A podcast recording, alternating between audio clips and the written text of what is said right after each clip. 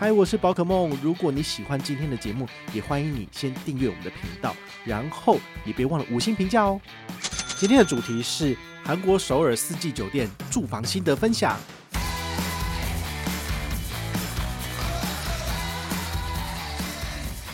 餐饮美食的部分呢，我们使用 FHR 方案，每天都有两客早餐，是免费的。那它就是在 The Market Kitchen 里面吃。我们特别有在预定一次。嗨，我是宝可梦，欢迎回到宝可梦卡好。今天呢，我们来跟大家分享的是我的旅游住宿体验。好，那我们都知道，其实这世界上啊有三大奢华品牌哦，住宿的。第一个的话呢是文华东方，然后第二个是阿曼，第三个就是四季酒店。哦，四季酒店我们之前在几集节目里面可能都有跟大家稍微提过。哦，那我这一次算是第一次去入住这样子。好，那我挑选的其实是亚洲区里面呢，呃，比较便宜的。韩国的四季首尔呢，它是比较便宜的。那另外一个就是泰国这样子。那我这次特别就是呃去韩国玩，然后选择住这个韩国的四季首尔酒店。第一个我们来讲它的那个地理位置哦，它的地理位置其实真的蛮方便哈。如果你有去过韩国的话，你就会知道说那个光化门，然后旁边的景福宫其实算是呃你在市区游览的时候算是一个常去的景点。它就有点像是我们的中正纪念堂，好，因为那里面就是一些古迹嘛。首尔四季酒店呢，它就位于光化门的旁边，好，所以它的交通算是非常的便利哦。甚至你往南走一点呢，就是福寿宫，好，所以呢，它就有两个宫可以看，很不错，很不错。那通常啊，四季酒店它会选择的都是地理位置非常方便的地方，一方面是让我们就是不需要舟车劳顿，好，比如说在首尔呢，我有特别去查希尔顿酒店在哪里，它在一个就是不着边际的一个偏远的山区里面。那他一个晚上多少钱？才三千块，你就觉得说，嗯，这个交通位置上的远近，其实会影响到就是呃它的房价的部分。如果是我，我是观光客，我要到处去玩，我怎么可能会住在偏远的山区？好，那甚至我有这次有特别去查，就是博越，就是嗨亚的体系里面呢，比较高级的品牌呢，就是博越的部分，它其实也有。那它在哪里呢？它在江南区。我们都知道，其实那个首尔，它中间有一个河，就是流过去。江北的部分呢，算是比较热闹，哈，就是商业区，很多很多的庶民小吃，还有夜市在那边。但江南区呢，我们都知道之前不是有一首歌什么《江南 Style》嘛，好，那意思就是说，在韩国呢，他们其实贫富差距也是蛮明显的。江南区呢，都是有钱人住的，都是豪宅，然后很安静的住宅区。那博越就是在江南区，也就是说，如果我要从那里去热闹的地方玩，我就必须要搭车或者要过河。就会比较麻烦这样子，所以这次我选择就是在比较热闹的地区住哈，就是首尔四季。那你可能会很好奇说，诶，那首尔四季它的费用是多少？我已经查过了，如果你是在一般的平日去住的话呢，你的价格最便宜有可能来到一万块哈，但是我去查，基本上都是一万五以上，到最贵有来到两万多。好，那我这次会选择住首尔四季，其实是因为之前在做功课的时候。看到艾丽莎莎，好，这个知名的 YouTuber，他有做过首尔四季的开箱，他大概是在三年前去的。首尔四季开业大概八年，在那个时候非常的好。那我看了之后，我就发现说，哎呀，他在那边住一个晚上要两万块钱，那所以他住两个晚上就花了四万块钱，哦，很惊人。那我这次花了多少钱呢？我住了五个晚上，我使用的是美国运通的 FHR 的方案。最后平均下来一个晚上是一万六，好，所以大概花了八万多块钱。所以，我我个人觉得没有特别贵。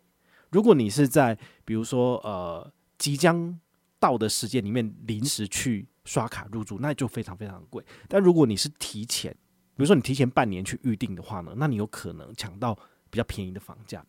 那再来，我就要跟大家分析，就是说你在首尔官网订房跟使用美国运通的 FHR 方案。跟你使用一些 OTA 平台，比如说 Agoda 去订房有什么差异？通常饭店他们会把比较好的 view 的房型呢留给自己的客人，所以你在官网订同样价格的房型，你会发现其实官网给你的这个 view 会是比较好一点的。但如果你是在 OTA，比如说在 Agoda 或者 Booking.com 里面订的话呢，其实价格跟官网是差不多的，它没有特别的便宜，但是你被安排的房型就会比较边边角角，那可能你的 view 就比较差或者比较低楼层这样子。好，所以这中间有个差异。那这次我使用的美国运通 FHR 的方案呢，它给我的其实是比较好的房型。因为说真的，同时期我们有去比较，就是我在二月份的时候订房，订六月份去住，那个时候呢，其实饭店它一个晚上大概基本房型只要一万块钱，但是呢，我用的是美国运通，他那时候跟我讲的这个可能的预估价格呢是六十五万韩元一个晚上。六十万韩元的话，它怎么换成台币呢？就是乘以零点零二五，就算出来的价格就是一万五到一万六，其实就不便宜了。但是我要的是什么？就是他给我房型升等，房型升等的话就有差，因为那个它的 size 好就会比较大一点，然后再来它的 view 真的会比较好，因为想把你升等到高楼层，那真的是有差。那像艾丽莎莎，它的楼层是一五一零，好，它是第十五楼的第十号房，我这次被升上去是二零一零，就是。比艾丽莎那个房型高了五个楼层，所以我是二十楼，差在哪里？你就可以去看我的照片或者是他的影片，你就会知道说差异在哪里。好，我觉得二十楼真的是有差，因为那个感觉起来就好像是你在一零一的顶楼，当然没有那么高，但是呢，就是在一个高楼层这样往下看，那个 view 是非常非常好的。那当然它有更高级的，比如说有套房、有行政套房、有这个非常奢华的套房，它就会是比较靠近光化门那个方向，所以。在没有遮拦的情况之下，你其实远方可以看到景福宫哦，那就很厉害了。那我这边的话是比较面向市井的，所以就有看到那个高高的十字路口。那甚至这个 view 的好处是什么？就是我们在入住的第四天，好，我前四天大家几个朋友一起走，第五天呢、我就发现下面就有人在抗议，你就知道他有点类似，就是说你在总统府面前抗议。哦他们韩国人非常非常喜欢抗议，就是平均一年有六百多次的大大小小的抗议，在全韩国四处，就是到处都有。那韩国的政府他们其实就是要规范他在哪边做抗议嘛，因为不要影响到其他的经济行为这样子。所以他在光化门前面这一条呢，基本上就是他们天天抗议的场所。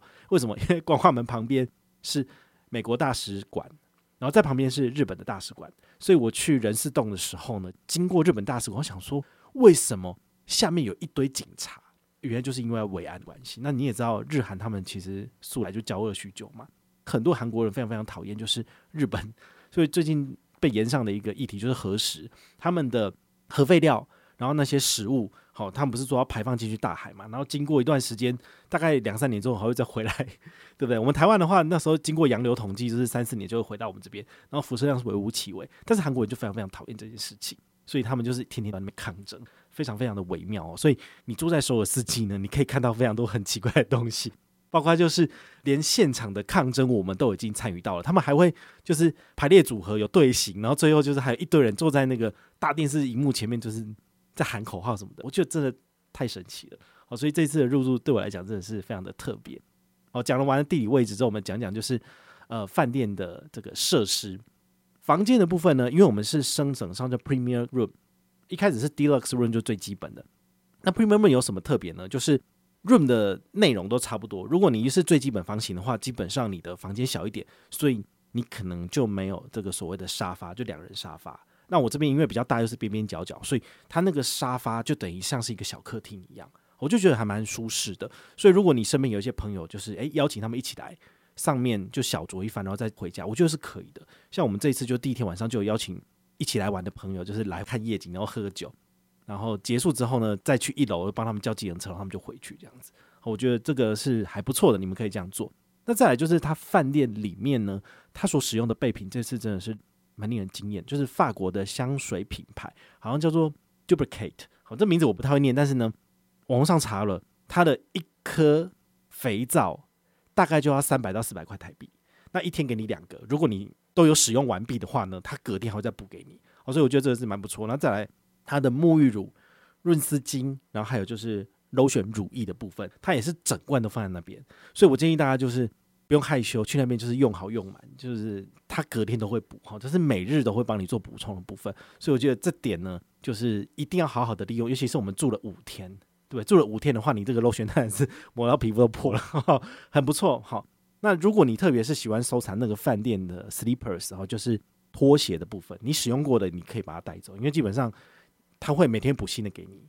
你如果没有用的话，他基本上就把你丢掉而已。好，所以这个东西是可以带回去的。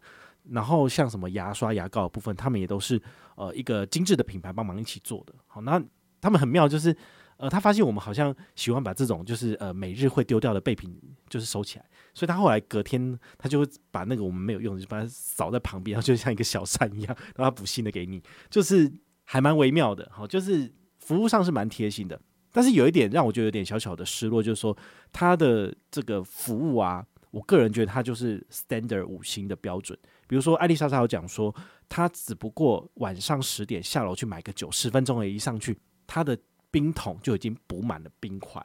这件事情可能在刚开业几年，他们真的有认真去做到。但是我个人觉得，因为疫情过了之后呢，其实很多专业的人员可能。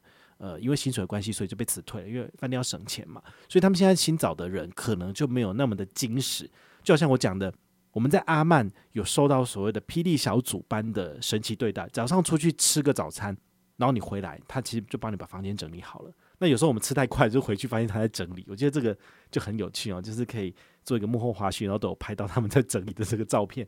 但这种事情通常只会看到过一次，第二天以后他就会抓到你的 Temple，他就不会让你去看到他在整理了。好，所以这个是蛮妙的。可惜就是在首尔四季这边的话呢，哦，他就是晚上帮你做完开床服务之后呢，哦，他补完冰块，那你晚上十点十一点出去之后再回来，他就不会再帮你补。好，所以这是比较令人觉得有点小小失落的部分。但是呢，他就是做到标准五星，好，就是该给的都会给你，然后该补的、该帮你铺的、该弄的都会弄，这样子。好，这个是还不错。除了房间里面的这些硬体设施之外，还有什么特别的？它有高尔夫球场，就是那种虚拟的训练室，但是因为我没有什么兴趣，所以我没有去用。但每一个房客呢，可以免费用四十分钟，你可以去用。那在它的八楼、九楼部分有游泳池，然后还有健身中心，所以你可以在那边就是做重训啊、跑步啊，好，就面对外面的窗景，这是 OK 的。游泳池的部分，我们就是前四天是跟朋友一起走的行程，所以比较少去用到。但后来呢，我们就。没什么事，我们后来多来两天，我们就每天都跑去用游泳池，这就蛮爽。那它游泳池比较特别的地方就是，它旁边有那些布噜布噜的，好，就是像 SPA 一样的，好，那个水柱还蛮强，然后那个呃水温算是比较高一点点的，所以如果你在旁边游泳温水游泳池，你觉得比较冷的话，你去那个 SPA 池，然后它那个水柱啊，好，那布噜布噜，我觉得都蛮蛮有趣的，好，很好玩。那如果你在健身中心就是有使用它的器材的话，你离开之前。他会有送你香蕉，你就可以拿香蕉补充一下蛋白质，好，这点也是不错。那在首尔四季呢，他们也有提供的所谓的汗蒸幕，好，这个汗蒸幕的感觉呢，跟我自己去外面做的哈那个感觉不一样，因为它使用上就是一个人就要好像六万韩元，好，你要乘以零点六五就知道，哎，其实不便宜，大概是快一千块台币吧。在外面的话呢，大概一个人只要一万两千韩元，在东大门那边你就可以做到很便宜又很好玩的。其实你不见得一定要去做饭店的。那我们有跟他讲说，我们想要看一下里面的设施，哦，他就有带我们进去。那当然里面就不能拍照，因为里面有其他人在使用，哦，就不可能拍照嘛。里面有什么呢？它其实就是有各个不同的所谓的桑拿，好，有蒸汽室，然后也有各种不同的那种噗噜噗噗的，好，这个气泡的，好，那还有非常非常多个人专属的这个所谓的盥洗空间，你就可以在那边就是呃擦乳液啊什么的，每个人就像是一个呃飞机商务舱的位置。哦，然后它有非常非常多的置物柜，我就觉得这应该专门是给这些所谓的 club 会员，他们有自己一个会员制度。如果你是常住的商务客，那你加入他的会员之后，你就可以常常来使用他的饭店设施。我相信这应该也是蛮不错的哈。但是我们只住只玩五天嘛，当然不可能加入。那甚至他们的健身房呢，还有排课程，就是你要做皮拉提斯，你有瑜伽课程的需求，那甚至还有那些呃激励训练的，他们都有安排。好，所以我觉得他们算是非常非常的呃健全、非常齐全的部分。餐饮美食的部分呢，我们使用 FHR 方案，每天都有两颗早餐，好，这是免费的。那它就是在 The Market Kitchen 里面吃。我们有特别再预定一次 The Market Kitchen 的晚餐。那这个晚餐呢，也是自助式的。它最大的特点就是龙虾吃到饱哦，好惊人哦！那龙虾，我朋友吃了，他是说。应该是冷冻货，但是呢，它调理的很好，所以你吃起来呢，它也是弹牙的，所以它算是冷冻，但是还新鲜可以吃。那你也知道，其实一只龙虾就是剖一半嘛，所以吃一只龙虾五六百块钱，你吃个三只大概就一千五了。那它的费用一个人是三千块台币，所以两个人是七千多块钱台币。也就是说，最后我结账的时候，我们付的钱是三十三万韩元。好，所以呢，吃一顿顶级饭店的。自助餐要花到大概七千多块钱台币，真的是不便宜。所以你觉得我们吃得回来吗？如果我是吃肉的，他吃六份龙虾就是三只啊，我也吃六份龙虾三只，我们这样就三千块钱回本一半。好，所以呢，基本上不太可能回本。但是呢，The Market Kitchen 它厉害的地方就是早餐跟晚餐不一样的是，晚餐它可以帮你克制化素食。因为我在订房定位的时候，我一直有在思考说，到底这个餐厅可不可以给我一些素食的部分？那我们在就是跟那个客房人员 email 往来的时候，他是说其实都可以提供素食的。所以我去现场之后，其实我我看看，我会觉得说，嗯，大部分都是肉，真的是肉食者的天堂。如果你去吃 The Market Kitchen，真的无肉不欢的，你会非常非常开心。好，猪肉、羊肉什么鬼都有。好，那甚至龙虾的部分也是他们主打的，好，非常非常的丰富。但是素食的部分晚餐真的很少，所以我其实就是当下看看之后，就是觉得说啊，真的没有什么东西可以吃。那后来我我朋友不死心，他就说，那就问那个师傅说可不可以做成素的，比如说做一个 pasta vegetarian，他就马上懂了，马上可以做。那我们坐下来那边之后啊，但我的脸就是有点臭嘛，就是说没有东西可以吃，你就不开心。好，但是马上呢，就有他们的服务人员，就是高阶主管，就跑来问说：“哎，你还好吗？怎么样？”我就说：“哦，因为我们在那边有点一个素食 pasta，但是其他地方好像没什么素可以吃。”他说：“哦，是这样子吗？好，那我马上帮你确认哦。那你有没有想要吃什么样子的料理？”我想说：“天哪，他没有菜单让我选，叫我直接开口，哎，这也太神奇了吧！”所以后来。我就说，呃，something like 豆腐，哈，就是豆腐类的料理，然后就 fried 豆腐，哈，就是炸豆腐之类的啊。他说，OK，I write it，然后马上就是拿纸笔，然后把它写下来，然后就问说，哎，还要什么东西？然后我们就是简单写一下说，哦，就是一些呃蛋白质的料理，都没有什么蛋白质可以吃，那其实就是都吃淀粉类会容易胖。他马上就去那边跟厨师讲。就厨师后来呢，他就端出了两道菜。第一个就是我们叫的 pasta，它就是番茄意大利面。但这个意大利面其实是那种有点类似比较宽的面，好，就是一块一块的那种宽面，蛮不错的。因为这种东西你在台湾吃，大概一份意大利的餐大概就是要一千多块钱，然后他就让你饱了，真的分量不少。就是我吃一次这个，我基本上我不会吃其他。然后他第二份帮我送上来，就是呃，他把豆腐就拿去炸，炸的酥脆之后呢，他把香菇跟青花菜一起炒，然后用了很完美的调味，就是用一些酱油这样子。哦，那酱汁其实是特别去调出来的。我就觉得，哎呦，这个真的很好吃。那我一样吃了这两盘之后，我就饱了。所以对他们来讲，真的是赚钱啊，因为这些都是不是很贵的食材。好，我没有去吃到他们的龙虾，但他们收了一样的钱，非常非常的不错哈。那当然吃完之后，我们就要干嘛？当然就是要去吃甜点啊。早餐跟晚餐最大的不同点就是说，它旁边有一个甜点的区域。非常非常的丰富，至少有五十道以上的甜点哦。那各种你想要吃的糕点、蛋糕，然后还有像布丁，然后还有冰淇淋。那甚至它还有一个就是巧克力的喷泉，然后你可以拿各种不同的这种软糖什么的，然后下去粘成巧克力或者是饼干、Oreo 之类的，非常非常的丰富。我就会觉得说，哇，这个如果是蚂蚁来吃的话呢，你不用吃肉哈，你就光是吃这个甜点，你就是吃不完了。很夸张，那我朋友就讲说，他有看到说我们来之前已经有个女生，她拿了两盘甜点在吃。那我们吃完了就是咸食的部分，我们接下来要去吃甜食，她还在吃，还在拿。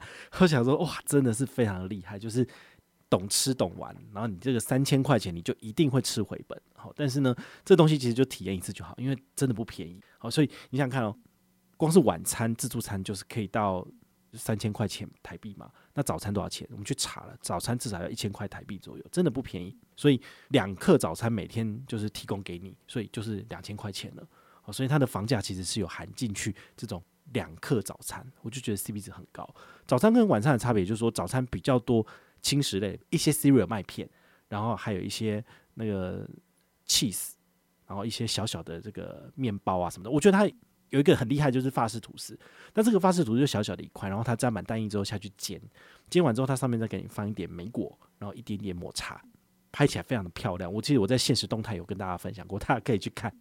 未来有机会我再把它整理成文章，大家就可以看到这个东西真的很好吃。你就多吃几个，就是 CP 值都回来了。好，就是我觉得很棒。那当然还有一些生菜沙什么的。在韩国大家最常吃的是什么？是泡菜，是 kimchi。所以它那边也有一些就是各种。不同种类大概有至少十五种以上的这种泡菜跟一些腌制品，然后你就可以用就是一碗饭哈，然后上面再放这些东西，就变成是一个韩式的拌饭。好，就是后来我就发现说，哎，原来可以这样吃，我就好开心哦。我就自己去拿，我可以吃，比如说腌萝卜什么的，因为他们的泡菜通常会加鱼露，所以吃素者如果去韩国的话呢，你可能不要吃他们红红的泡菜，因为这个基本上都是荤的，好，所以这个我都会避开。那除此之外，它有一些菜的部分，我觉得哎都很好。那夹一夹之后呢，真的就非常非常好吃。它有时候会有早餐会有蒸蛋，你也可以拿来吃。那甚至你如果要吃那个前咪，好，它其实可以帮你做，它就是一些呃简单的料，有点像我们的阳春面，你就自己拿好之后，你跟他讲，你说 vegetarian 或 vegetable，他就会帮你弄出来了。我觉得就是差有没有就是放肉而已，好，但是他帮你就是烫过之后放上去，我觉得真的也是很好吃的。好，所以这个呢是很不错的。所以你在吃的部分，你真的不用特别担心。不论是哪一个餐厅，他们这种国际五星饭店要走奢华路线的，一定都会照顾到这些吃素者的部分。那吃荤者更不用讲，因为他的肉，它的品质完全都没有问题。我朋友他就没有任何的怨言，他就觉得哦，这些肉其实都很不错。那龙虾他也吃了，就是六片，他就三只的部分，他也觉得值回票价。好，所以这个餐厅的部分呢，不用担心。好，你只要有钱，基本上都没有问题。再来跟大家分享这个 House Car 的服务。蛮特别的，这就有点像是阿曼在乌布提供的服务，因为你去市区大概要十分钟，不太可能用走的。我说在阿曼乌布的部分，所以他们有提供就是车子帮你做往返交通的接驳。好，这点呢，其实在韩国首尔四季也有。那他们一共有三十台黑头车，其中有二十八台是机场接送用的，但只有两台是叫做 House Car。House Car 呢，它就是让你可以就是免费使用。接驳就是从饭店方圆两公里以内呢，它都可以帮你做免费的接驳。所以如果你出去你很懒的，就是呃在走路去搭捷运的话呢，你可以去一楼的柜台问他们 house car 啊，如果有，他马上帮你安排，你就可以搭，然后就去旁边的捷运站或者两公里以内的地方都可以去。像我有去过什么，就是首尔车站，然后还有就是 Angek 这个 station，好就在旁边而已。但是呢，就是有人帮你载过去，就是很爽。好，所以这点呢，我觉得大家可以多多利用。住五天，其实你五天都要出去的话呢，你五每一天都可以交。哦，但是因为他的房客大概有几间，两三百间吧，也就是说有这么多组客人在的情况之下，你不见得能够预约得到。好，所以有的时候呢，你还是要再看一下，就是到底有没有。他通常早上十点开始开放预约，你如果是十点第一个去预约的，就一定有这样子。好，所以这点呢，是我个人认为还蛮不错的。总结一下这一次的住房体验，哈，不论你有没有使用。美国运通的 FHR 的专案，其实他们提供的服务都非常的好，尤其他所使用的饭店备品是非常高级的，所以如果你都有用好用满，我个人觉得应该是不会吃亏的。那美国运通的 FHR 方案其实就是有点锦上添花，比如说我们是十一点的飞机到仁川。那么我用这个机场巴士六零零二号就可以直接到光化门站，那过个马路就直接到首尔四季嘛。那中间大概一个半小时，好，所以加起来大概一点多，最快一点多，你就可以进房入住了。好，一般而言，饭店 check in 的时间是下午三点，但是因为你使用的是 FHR 方案，所以十二点就可以入住了。好，所以这个点也是不错，等于是你可以早一点点进房去体验。好，那再来呢，它有迎宾礼，好，就是一整盘的水果盘。虽然说我不确定说他到底有没有，因为我们进房是没有，但是我们打电话去问说，诶，我们看外面的人介绍不是都有吗？那为什么没有呢？他说，哦，我们现在取消了，但是不多时呢，他马上就是客房服务就送过来，所以我们就不知道说到底是要跟他们 argue 才有，还是说本来就会送，只是我们比较比较早进房，所以他比较晚送过来。好，那再来 check out late。保证四点延退。我们都知道，其实一般饭店都会叫你十一点就直接滚出房间。为什么？因为他们要清理客房给下一个客人用嘛。那如果你用的是 FHR 方案，你可以四点再离开。好，所以等于对我们来讲，就是多了大概半天的时间可以用。如果你住一天一个晚上是一万六，你多半天就多八千块钱。好，所以我觉得这个大家是可以考量的。那加上我们这次华航飞回来的班机是晚上七八点登机，所以我们四点离开饭店，慢慢的。搭六零零二号公车再到仁川机场，诶、其实时间刚刚好，所以我个人觉得华航的班次，然后再搭配 FHR 的方案，其实就会非常的不错。而且我们因为是四点退房，所以我们中午还可以出去玩，然后附近的景点再走一下，然后拿信用卡拍一拍照，就是未来如果业配需求都可以拿来用嘛，是不是？对我来讲就是一个很完美的 ending，我就觉得非常非常开心哈。所以这些 FHR 的方案如果都用到，其实我觉得是不吃亏的，包括是两客早餐。这个一个人一千多块，两个人就多两千块的这个扣打，我觉得是很不错的。那还有另外一个就是，在这个住房期间呢，他有送你一百美金的餐厅饭店的使用的额度。所以我去吃 The Market Kitchen，然后不是花了三十三万韩元嘛？那他说一千美金大概就是扣十三万韩元左右。对，所以我觉得你可以用这种方式来想说，哦，他帮你补贴了一点你吃饭的费用，所以你在使用上面你就会觉得哦更舒服、更开心。所以我建议大家，如果你要入住四季酒店的话呢，有美国运通千张白金卡的，就是不要吝啬于去使用这个优惠。那你打电话进去美国运通，然后请那个会员旅游服务部帮你做询价的部分，然后他会给你做一个报价，你就 OK，你就可以入住了。哦，那当然了，我还是建议你就是自己上网多多比价，因为我在分享这个贴文的时候，下面有讲说思想旅游也有啊。思想旅游也有提供跟美国运通一模一样的优惠，那你为什么不用呢？好，那所以这时候我就觉得是很重要，就是不是在呛人家，他也不是来我的地盘撒野，而是你就要多方比价了。那我本身有美国运通千账白金卡，我就有付三万六千八年费，我干嘛去用思想旅游？但如果你没有美国运通千账白金卡，也许你就可以看看有一些旅行社，他有提出这样的服务，你可以去使用。但是我必须讲。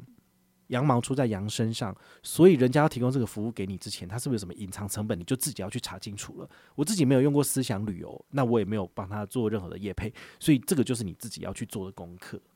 我们自己本身有使用美国运通千张白金卡的这个会员留步服务，你就直接打个电话进去，确认完之后呢，他就会再给你一个呃正式的报价单。好，那确认没有问题了，他会在你要入住的前两天打个电话问你说，你有要入住吗？如果你确定要入住的话呢，他就会跟首尔四季酒店就是呃做一个沟通，说，哎，我们客人即将入住了。那他什么时候刷卡？他在我退房，就是我六月二十二号退房的时候，他才刷卡。那我刷就刷多少？三百三十七万韩元，这算一算大概是八万多台币。好，那这个钱呢，到我现在大概我们录这一集节目的时间是六月二十五号，他也没有请款。我想说，他们真的是非常非常的就是大方诶，就是到底有没有跟我请款？我想说。一般的饭店不就是你刷卡隔天就请款了吗？他们好像不缺钱的样子，我觉得好奇妙哦。因为通常我们这种网络上面或者是预订饭店的部分，他都已经是先订先刷嘛。你这个半年前就要先把钱付掉了。